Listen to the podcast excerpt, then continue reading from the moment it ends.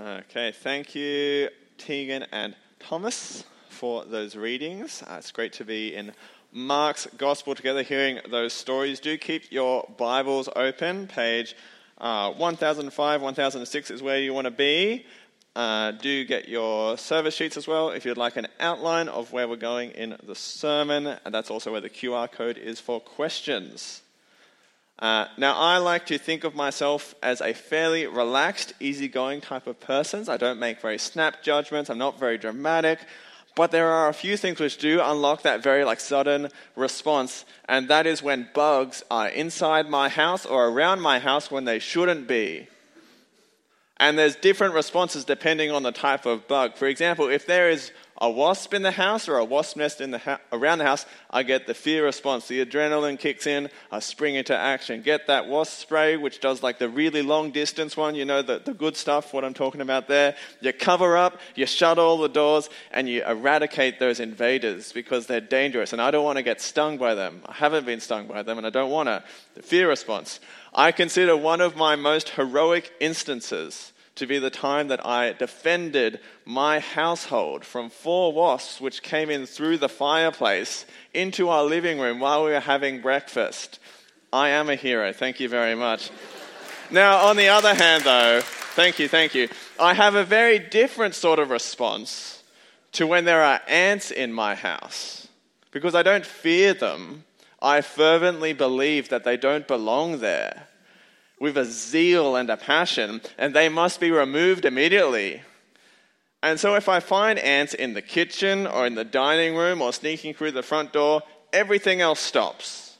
Nothing else matters anymore. Meal times are interrupted. Cleaning tasks are left to the side. Those ants must be destroyed. And there's no rules when there's ants in the house. You smash them, you drown them, you poison them. They need to be removed. I will do what must be done. If they're in the garden, that's fine. They live there. That's okay. Carry on, my little ant friends. But if you come inside my house, watch out.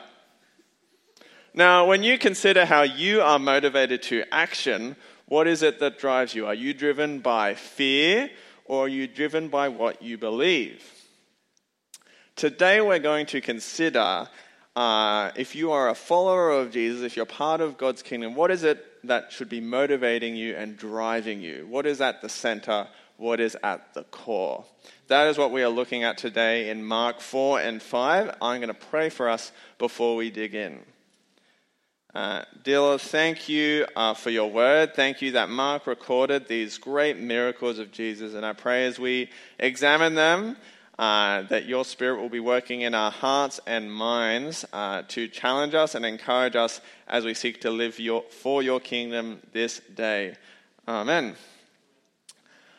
Uh, now, before we uh, dive in, it's going to be helpful to remind us of how Mark usually structures his gospel. Uh, as you might have seen so far through Mark, he's very concise and to the point. There's a lot of very sudden actions, very quick transitions from one place to the next, not a lot of elaboration or description of what is going on.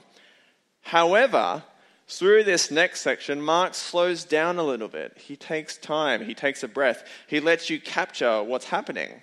Uh, what we just heard read from Mark 4:35 through the end of chapter 5, I think happens in around about the space of one day. So in the space of 24 hours, you get Mark 4:35 through to the end of chapter 5. And I think Mark really wants us to capture a sense of what the disciples saw of Jesus and what they saw of the situations that they faced, uh, and particularly how Jesus dealt with them. Uh, we're going to look at the first instance, which is of the storm, and get a sense of a pattern that keeps repeating through this unit of Mark's gospel. So, reading from verse 35 in your Bibles. Uh, that day, when evening came, he said to his disciples, Let us go over to the other side. Leaving the crowd behind, they took him along just as he was in the boat. There were also other boats with him a furious squall came up, and the waves broke over the boat so that it was nearly swamped. Jesus was in the stern, sleeping on a cushion. The disciples woke him and said to him, Teacher, don't you care if we drown?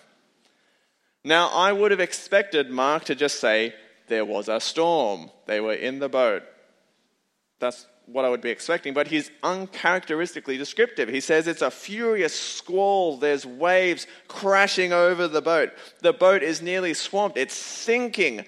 Jesus is having a rest. We know that he's sleeping on a cushion. We don't need that detail, but it's there. Meanwhile, the disciples are freaking out, thinking that they are going to drown. Remember, a few of these disciples are fishermen.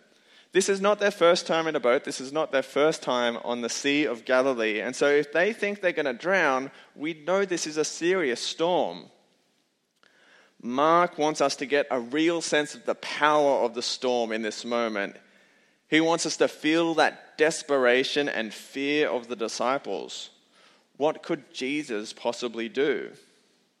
Well, as we read on, we see he got up, rebuked the wind and said to the waves, Quiet, be still. That's it.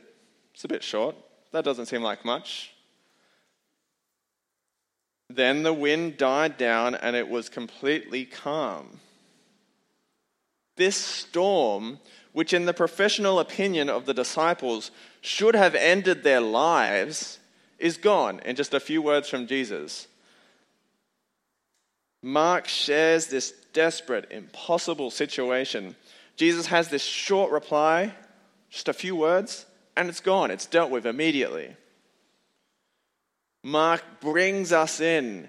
He helps us experience that storm, feel everything the disciples are feeling, and then feel that absolute relief as it all ends, as they are saved from an impossible situation. And as you look closer through the rest of Mark 5, we see that same pattern repeating. We see uh, the power, uh, we get an extensive description, and then Jesus deals with things uh, just with a word, uh, just with a simple act. After they finish the lake crossing, here's the Sea of Galilee crossing over to the other side. Jesus arrives in the Gerasenes. This is in Gentile, non Jewish territory, and immediately he is confronted by a man with an impure spirit.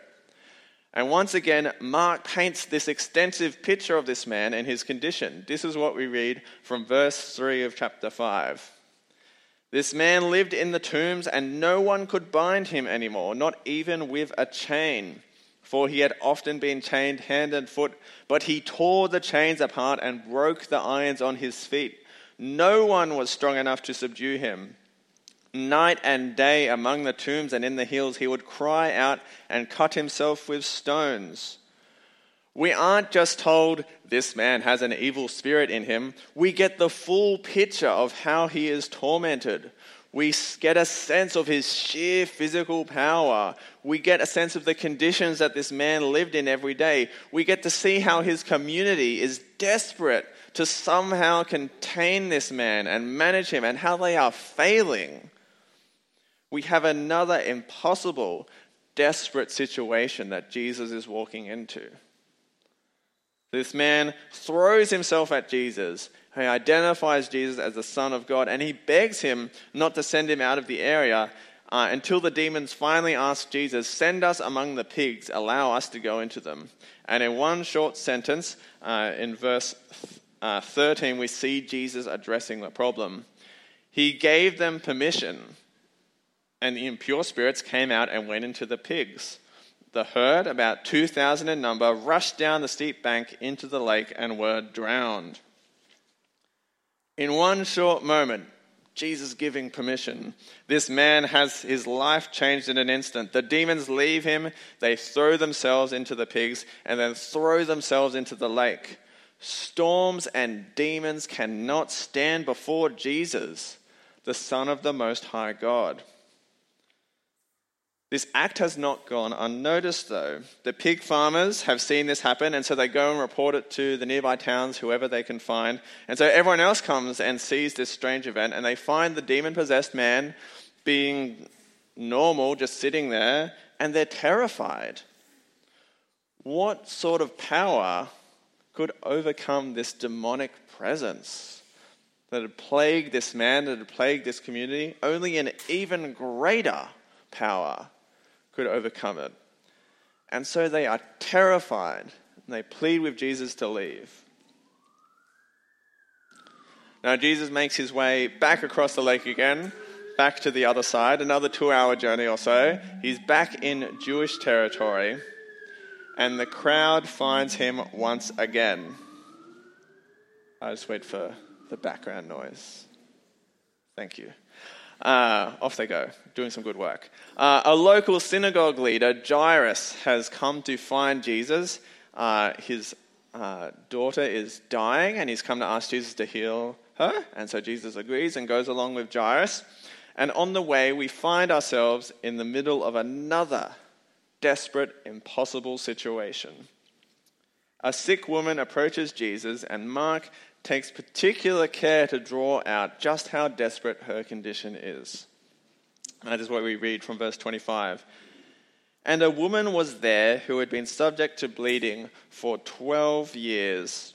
She had suffered a great deal under the care of many doctors and had spent all she had, yet instead of getting better, she grew worse. This woman finds herself in a dire, desperate, impossible situation. Not to mention the physical strain it would have been to have been bleeding for 12 years. This condition would have meant among her Jewish community, she would be ceremonially and socially unclean. She would have been facing 12 years of being a social outcast. And no doctor could help her. There was no cost she could pay to deal with her situation. She was trapped, an impossible, desperate situation. But she believes that even just a touch of Jesus' cloak will be enough to heal her condition. Just a simple touch will be enough to bring freedom. And in that one simple act, we see in verse 29, she has her salvation. Immediately, her bleeding stopped, and she felt in her body that she was freed from her suffering. One small touch, and she has an immediate end to her suffering. Just like with the storm and the demons, she has peace immediately. It is resolved. Is there anything that Jesus' power cannot overcome? While Jesus was still speaking, some people came from the house of Jairus, the synagogue leader. Your daughter is dead, they said. Why bother the teacher anymore? It seems as though, to, in the opinion of the servants of Jairus, that Jesus is too late. Jairus' daughter has died, and surely even death is beyond the reach of Jesus' healing power. There's nothing to be done anymore. Don't bother this man. Let's go on our way. Jesus is not deterred. To Jairus, he says, Don't be afraid, just believe. And so they go to the house of Jairus. And once again, Mark paints us a picture of the desperation and sadness that has settled in this house. We hear the commotion of the mourners crying and wailing at the loss of this 12 year old girl. We hear their laughter as Jesus explains that actually she's not dead but asleep. Alongside the girl's parents and Peter, James, and John, we are drawn into that small room where the girl is and see the moment where Jesus very simply takes her by the hand and says to her, Talitha cum, which means, Little girl, I say to you, get up. Jesus reaches out, calls out again, and once again his power immediately brings salvation. Immediately the girl stood up and began to walk around. Jesus has freed this girl from death itself. In just one day, Jesus' disciples have seen the extent of Jesus' power. He has calmed a storm which should have killed them. He has freed a man from demonic possession. He's healed an incurable illness. He has raised a dead girl to life. After Jesus calmed the storm, the disciples, in their fear, turned to each other and they said, Who is this? Even the wind and the waves obey him. Imagine what they would be asking 24 hours later. What is this supposed teacher doing with all of this power?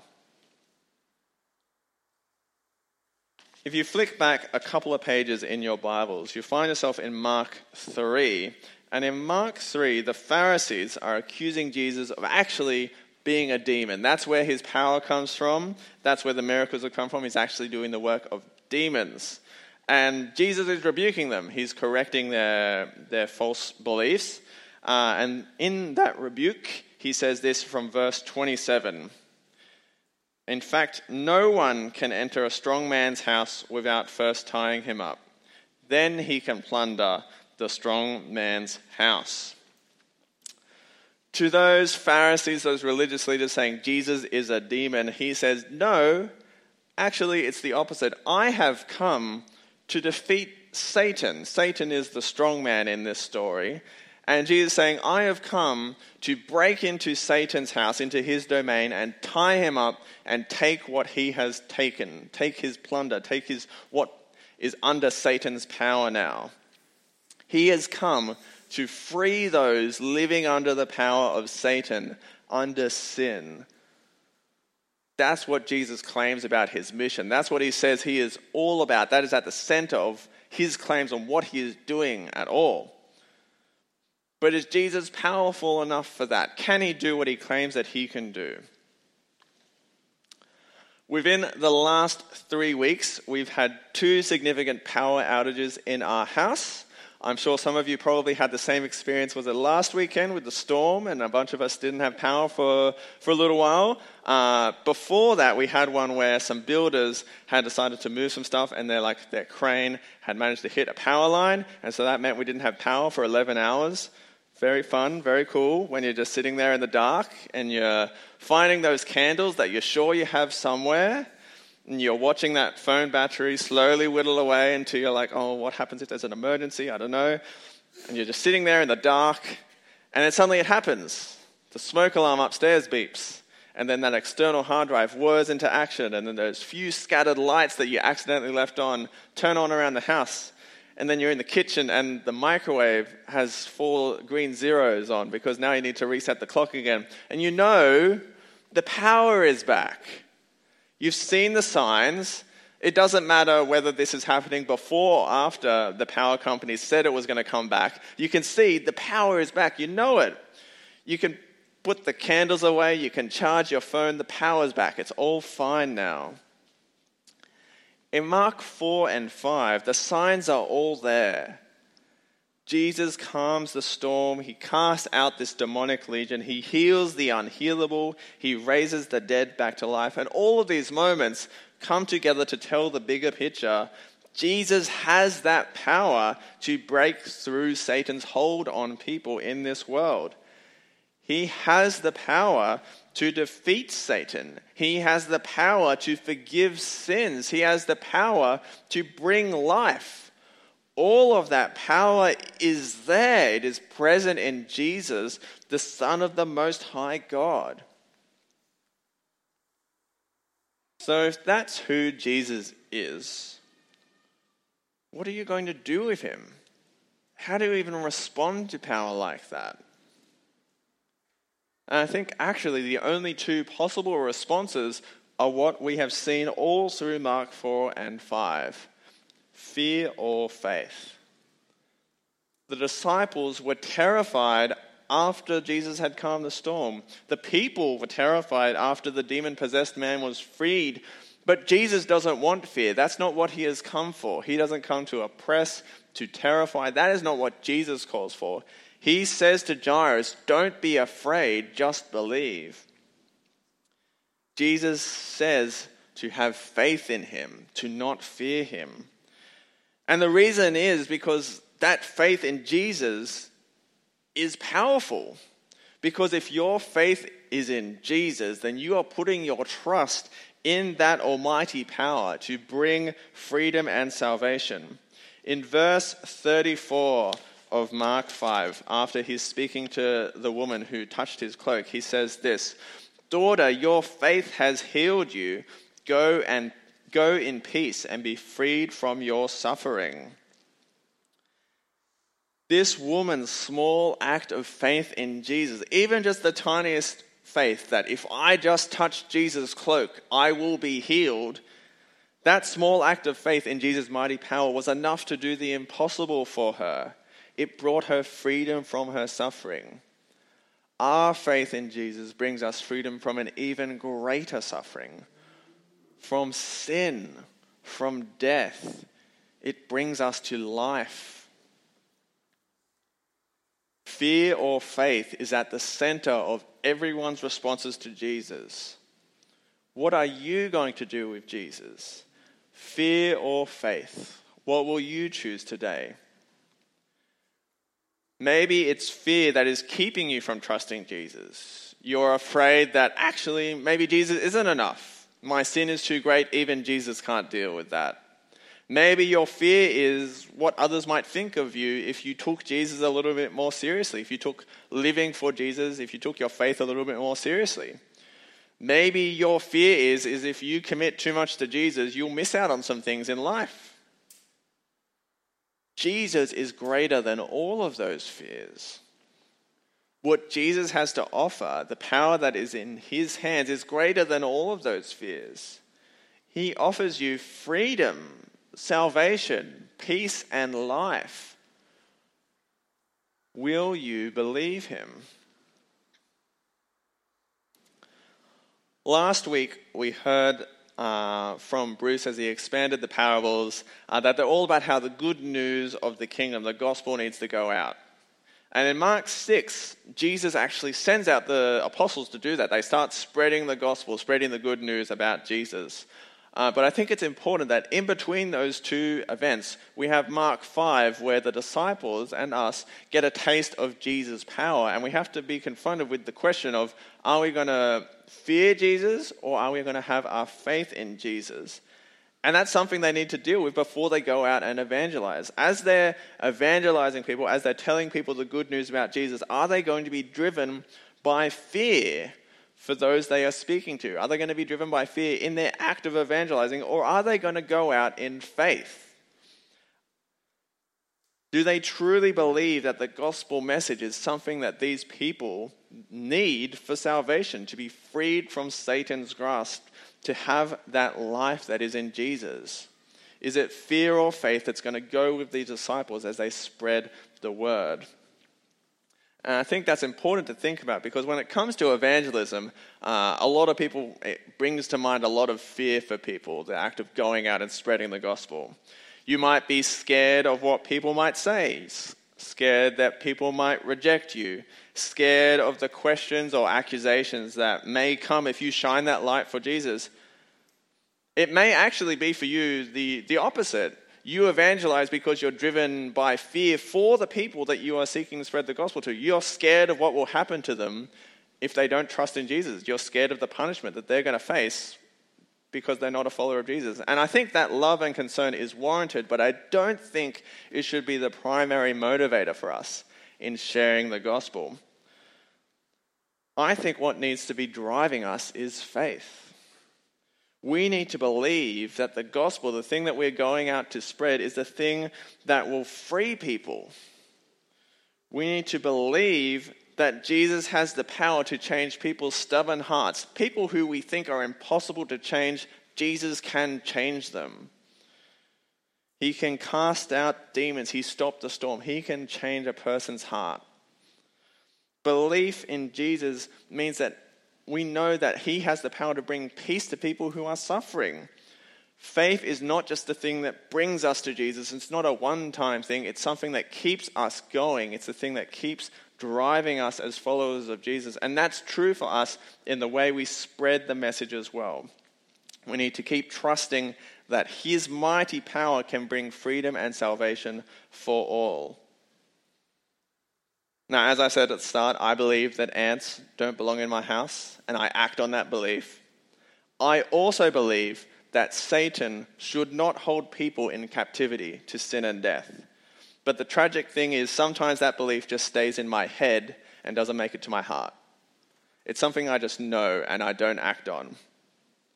I need to pray that that belief spurs me to action. It's not just a fact that I know, but it's something that sends me out something that gives me courage, something that leads me to continually praying for those people I love and care for. Uh, leads me to being one of those beautiful feet that bring the good news about Jesus to people who are in darkness. As Jesus was leaving that Gentile region where the demon possessed man was, the man wanted to go with Jesus, uh, but Jesus says, No, go home to your own people and tell them how much the Lord has done for you and how he has had mercy on you. And in faith, I think that man did that. He did an impossible task of telling people who were terrified about Jesus Remember, they pleaded with Jesus to leave. He told those people about Jesus. He told them about the good news, about the freedom that Jesus won for them. And this is why I think that, because the next time that Jesus crosses the lake to that region, people are coming to find Jesus. They want healing, they want to hear what Jesus has to say. And I think it's because that man went out and did that impossible thing. By his faith, he went out and shared the good news about Jesus with people who begged him to leave the year of evangelism shouldn't be a year of fear. It should be a year of faith in the mighty Son of God Most High, Jesus, who has that ultimate power to bring salvation and freedom. Fear or faith, what will you choose today? Let me pray for us. Dear Lord, thank you for Jesus. Thank you that in these miraculous acts, these great signs of power, uh, that we can see that Jesus has an even greater power the power to free people from Satan's uh, power, to forgive sins, to bring life. Help us to respond to Jesus in faith and also help us to share that message in faith too. To let our belief that people can have freedom in Jesus, to have their sins forgiven, that even uh, impossible, stubborn hearts can be changed by the gospel. Help us to uh, trust you in faith knowing that you can do great things. Help us to shine that light. Help us to be like uh, that man who went and shared the good news about Jesus, even to people who didn't want to hear about him. Pray that you will be with us in this task. Amen. We're going to have some question time in just a moment, so we'll set up and get ready and then answer a few questions.